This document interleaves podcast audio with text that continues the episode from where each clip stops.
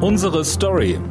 Der Recherche-Podcast vom Redaktionsnetzwerk Deutschland.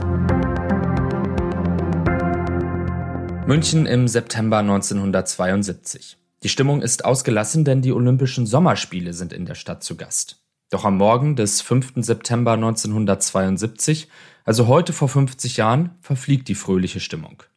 Acht palästinensische Terroristen stürmen das Apartment der israelischen Olympiamannschaft, töten einen Sportler sofort und nehmen zehn als Geiseln. Nach langen Verhandlungen und gescheiterten Befreiungsversuchen werden die Terroristen und die Geiseln schließlich zum Flugplatz Fürstenfeldbruck gebracht, wo sie mit einer Lufthansa-Maschine ausgeflogen werden sollen. Diese als Hinterhalt der Münchner Polizei geplante Aktion geht völlig schief. In einem Feuergefecht sterben fünf Geiselnehmer und alle Geiseln, außerdem ein Polizist. Über die Folgen des Attentats und welche Fragen noch offen sind, sprechen wir heute in einer neuen Folge von Unsere Story. Mein Name ist Dennis Pützig und zu Gast sind der RD-Chefreporter Thorsten Fuchs und der RD-Hauptstadtkorrespondent Jan Sternberg. Hallo ihr beiden. Hallo Dennis. Hallo Dennis, hallo Thorsten. Lasst uns zuerst in einen O-Ton des Politikwissenschaftlers und Historikers äh, Dr. Wolfgang Kraushaar reinhören. Er beschreibt darin, was seiner Meinung nach damals schiefgegangen ist. Es sind ja eigentlich zwei Grundprobleme der Sicherheitspolitik, wenn man das unter die Lupe nimmt, was sich am 5. und 6. September 1972 zum einen im Olympischen Dorf in München selbst und zum anderen auf dem Flugplatz Fürstenfeldbruck abgespielt hat. Ähm, das eine Sicherheitsproblem bestand in der nur unzureichenden Durchspielung von ähm, Sicherheitsmaßnahmen und Ergreifung von Sicherheitsmaßnahmen, insbesondere zum Schutz einer potenziell als bedroht anzusehenden Mannschaft wie der israelischen Olympiamannschaft. Und das andere ist die äh, fatale Entscheidung, das zu verlagern, das ganze Geschehen äh, in der Nacht nach Fürstenfeldbruck, um dem äh, Kommando äh, des Schwarzen Septembers eine Falle zu stellen. Äh, und ich glaube, dass äh, das Hauptproblem darin bestanden hat, dass der Freistaat Bayern ja der äh, die Gebietskörperschaft war, äh, der die Sicherheit oblag für die Olympischen Spiele. Also alles, was mit der Organisierung der Sicherheit äh, zu tun hatte, war nicht Aufgabe des Bundes, sondern es war Aufgabe des Freistaats Bayern. Teilt ihr seine Auffassung? Teilt ihr das, was er da sagt? Ja, das ist natürlich ähm, richtig beschrieben. Ich meine, es ist so viel schiefgegangen, dass man eigentlich gar nicht so richtig weiß, wo man anfangen soll bei all den Pannen. Also die schlechte Ausstattung der Polizei, ähm, war natürlich eine, es gab zu wenig Scharfschützen, das ist oftmals beschrieben worden. Ähm, es gab äh, die Panzerfahrzeuge, die auf dem Weg ähm, dort zum Flughafen waren und dort helfen sollten, sind zu spät gekommen. Es war ein Einsatz, der von vornherein, äh, von vorne bis hinten eigentlich von Pannen durchsetzt war. So muss man es sagen. Interessanterweise hat die Polizei selber sich dann auch auf die Schulter geklopft hinterher und gesagt, no, wir hätten da gar nichts besser machen können. Ähm, so findet es sich in den Akten hinterher, aber es war ein von vornherein, ja, desaströser Einsatz, so würde ich sagen. Oder Jan?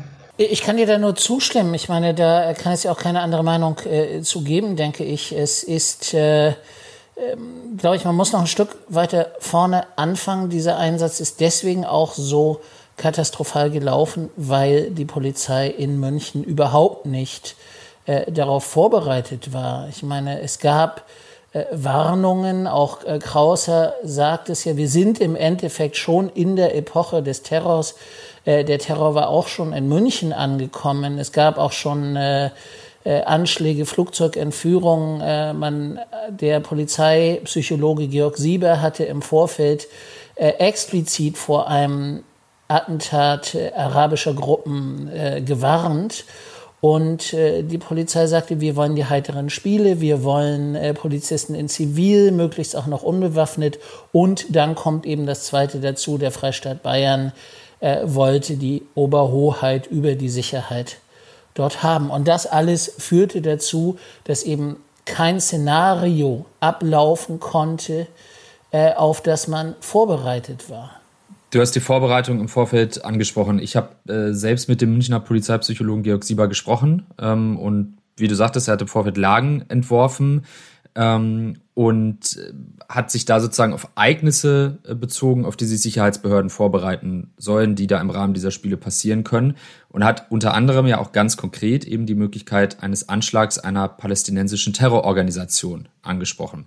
Das wollte aber seiner Aussage nach niemand hören. Er hat mir da damals die äh, Situation beschrieben, wie er in einer Besprechung diese Lagen vorstellen wollte. Sein Chef, der damalige Münchner Polizeipräsident, dann aber gesagt hat, dass dafür jetzt keine Zeit ist äh, und der vor der Tür einfach eine Kopie abgeben soll und dann ist gut.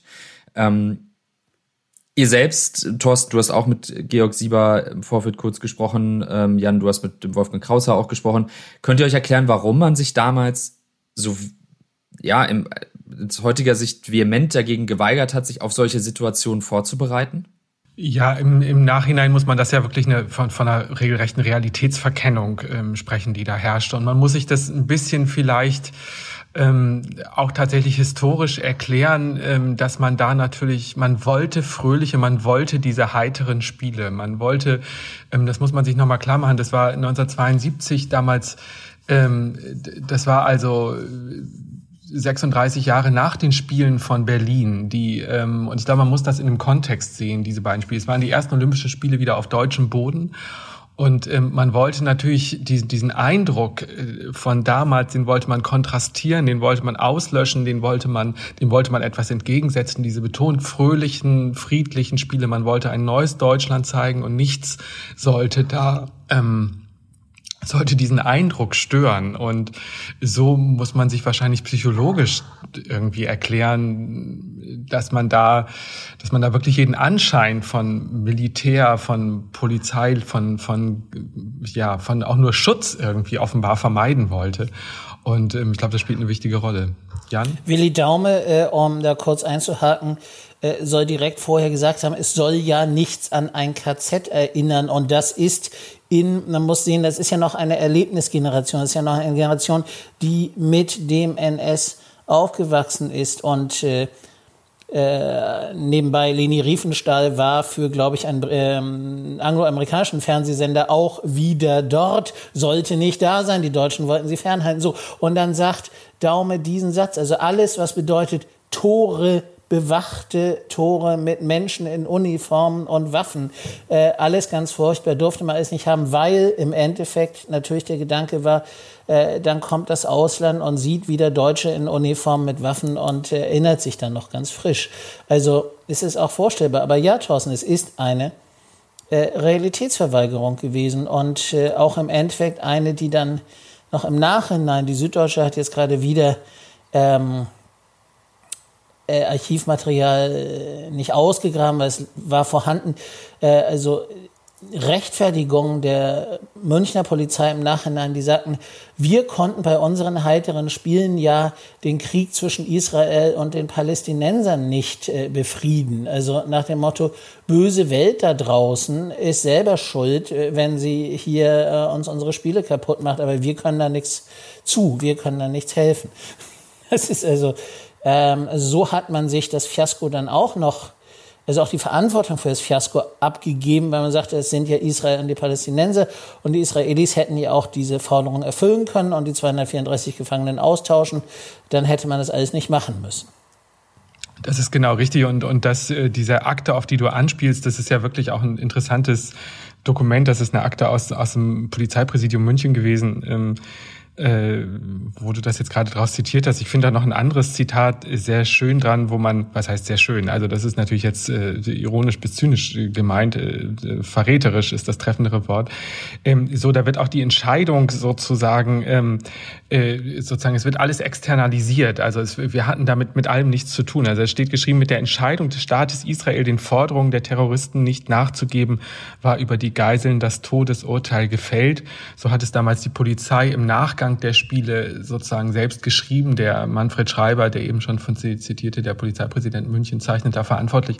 Und ähm, das heißt also wirklich, im Grunde wird da die Verantwortung ähm, für diesen, für den Einsatz und für das Scheitern und letztlich auch für den Tod der, der Athleten damals wird wirklich da Israel im Grunde nochmal zugeschoben. Das muss man sich es ist schon ein sehr zynisches, sehr zynisches Dokument und, und auch eine Sichtweise, die dort offenbar partiell verbreitet war zumindest und die auch ja wirklich verräterisch und, und aber auch erklärend ist.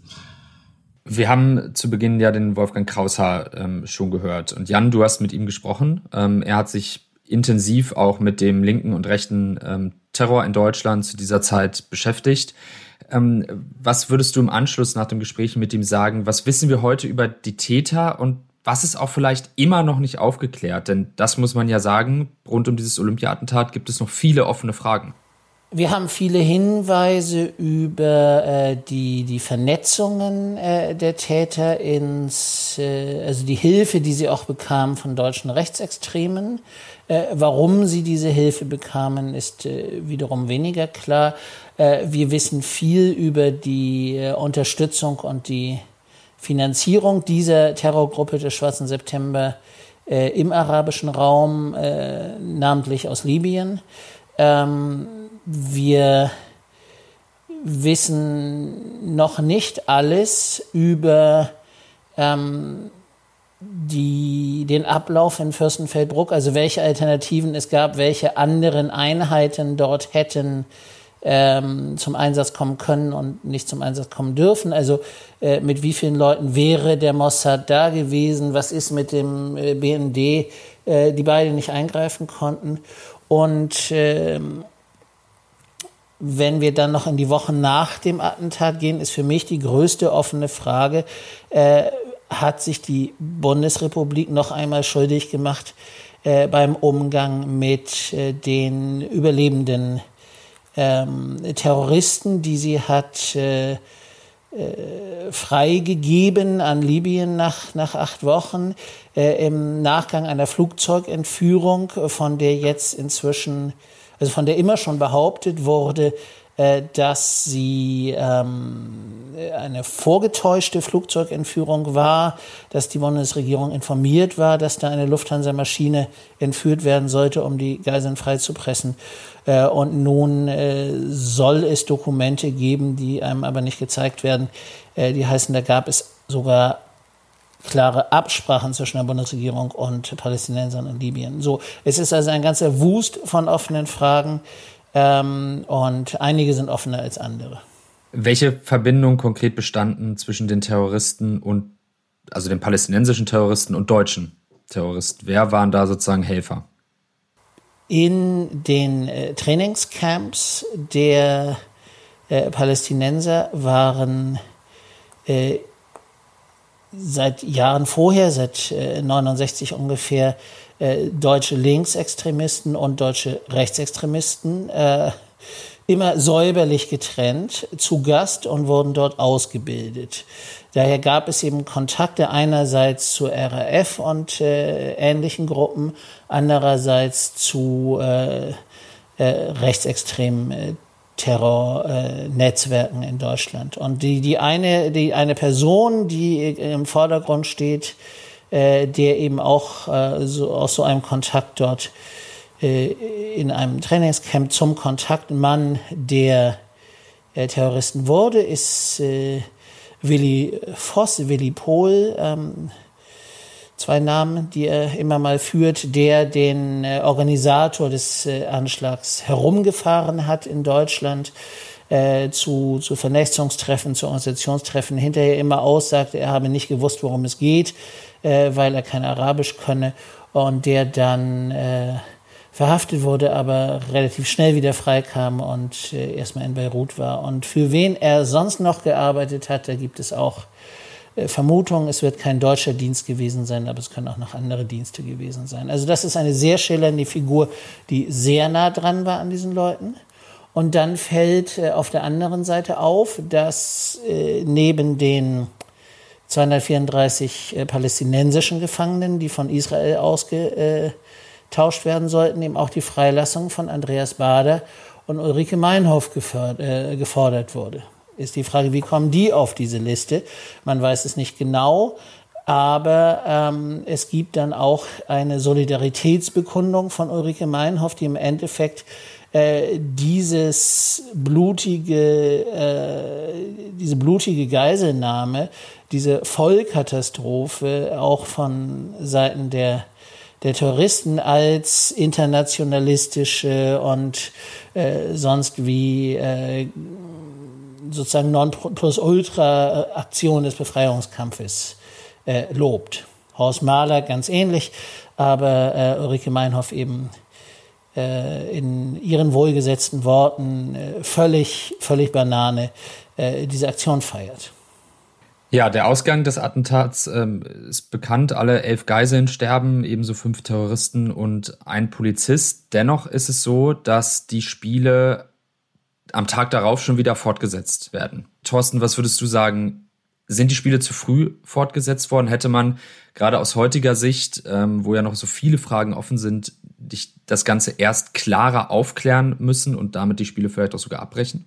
Ja, also aus heutiger Sicht sieht das, denke ich, anders aus. Man hatte damals verschiedene Gründe, warum man meinte, das ähm, fortsetzen zu müssen. Aus heutiger Sicht würde ich sagen, die Entscheidung war falsch, sondern man hätte die Spiele dort, ähm, man hätte die Spiele da abbrechen müssen. Es waren so eklatanter Einschnitt in solches Verbrechen, nachdem man, es lag ohnehin ein Schatten natürlich jetzt über diesen Spielen, ein ganz massiver und ähm, das äh, war äh, sicherlich ein Fehler, aber der natürlich auch wegweisend war für das, ja, für den weiteren Umgang, würde ich jetzt fast sagen, weil er insofern auch andeutete, wohin es ging, sondern man wollte darüber hinweggehen, man wollte das ignorieren, man wollte einfach so tun, als hätte es dieses dieses Attentat, diese Morde nicht gegeben ähm, oder dieses Massaker auf dem auf dem Flugplatz. Und ähm, von daher wie es wie es das Weitergehen der der Spiele natürlich schon in die Richtung, in die man dann auch ähm, in die man dann auch das das Andenken eigentlich daran betrieb und das Gedenken und die und die weitere den weiteren Umgang damit. Jan, würdest du das eh nicht so sehen oder? Ja, es waren natürlich immer diese ähm, vielleicht auch noch nicht einmal vorgeschobenen äh, Argumente zu sagen, würden wir jetzt abbrechen, hätten die Terroristen gewonnen, obwohl sie ja nicht die Spiele angegriffen haben. Die Spiele waren ja nicht ihr Ziel, sondern eben die, die Israelis als Geiseln zu nehmen. Insofern war das auch kein Argument. Ähm, man muss zusätzlich auch sagen, wir sind ja in den Beginn, im Beginn der, der Kommerzialisierung äh, der Spiele. Also heute würde man wahrscheinlich auch nicht abbrechen, weil halt die Fernsehrechte so teuer waren. Äh, das spielte begann vielleicht auch noch mit reinzuspielen. Ja, ich glaube, es ist einfach auch äh, insgesamt eine, ähm, es, es, es, setzt diese Realitätsverleugnung fort. Das IOC will äh, nichts, was in seine Welt einbricht. Aber man muss auch sagen, auch die, äh, die überlebenden israelischen Sportler äh, haben auch gesagt, äh, wir wollen weitermachen. Also es war nicht so eindeutig damals. Aber ich glaube, man war einfach hilflos. Ich weiß nicht, ob man heute anders wäre. Äh, Thorsten, was würdest du sagen, welche Folgen hatte das Attentat für Deutschland und in Deutschland?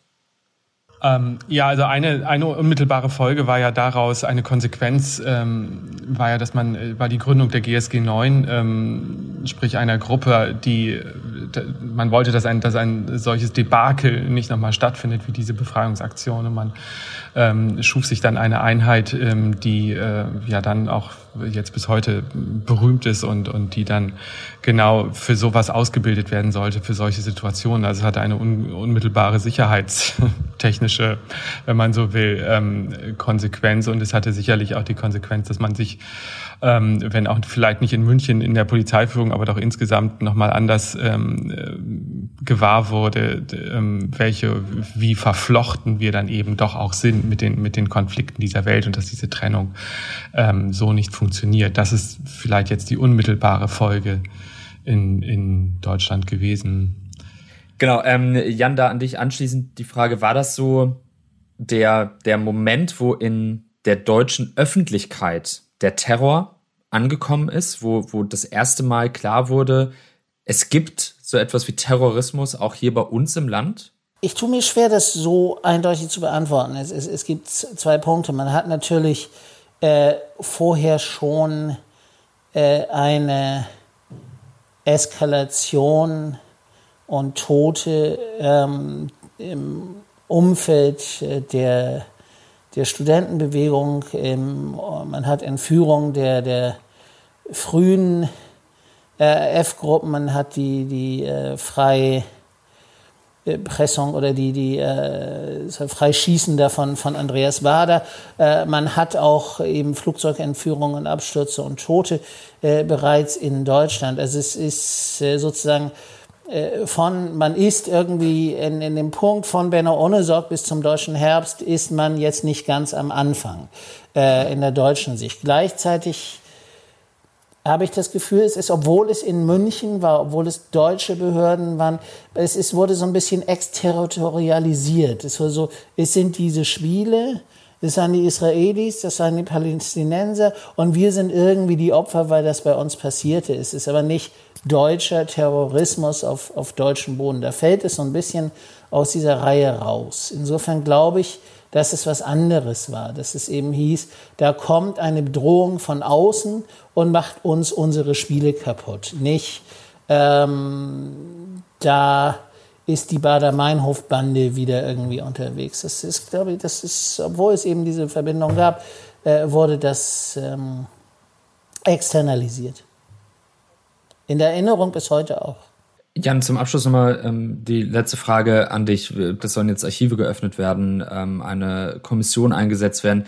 Glaubst du, das ist jetzt der entscheidende Schritt, um die offenen Fragen, die noch sind, vollständig aufzuklären? Glaubst du, dass in den Archiven irgendwo Beweisstücke für diese offenen Fragen liegen? Irgendein Aktenvermerk oder, oder irgendein Zettel?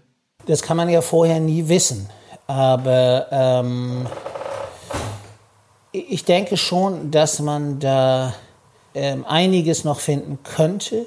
Und ich glaube, dass andererseits zumindest äh, die Verantwortung äh, das ist, ist, wir sind ja nicht beim Punkt Null. Wir haben ja schon in den äh, vergangenen zehn Jahren auch von der Stadt München, auch von, von Bayern aus eine Übernahme von Verantwortung und eine, eine andere Sicht auf dieses Fiasko. Das muss man auch nochmal sagen. Also ich glaube, äh, vieles ist ja dann im Endeffekt nicht mehr offen.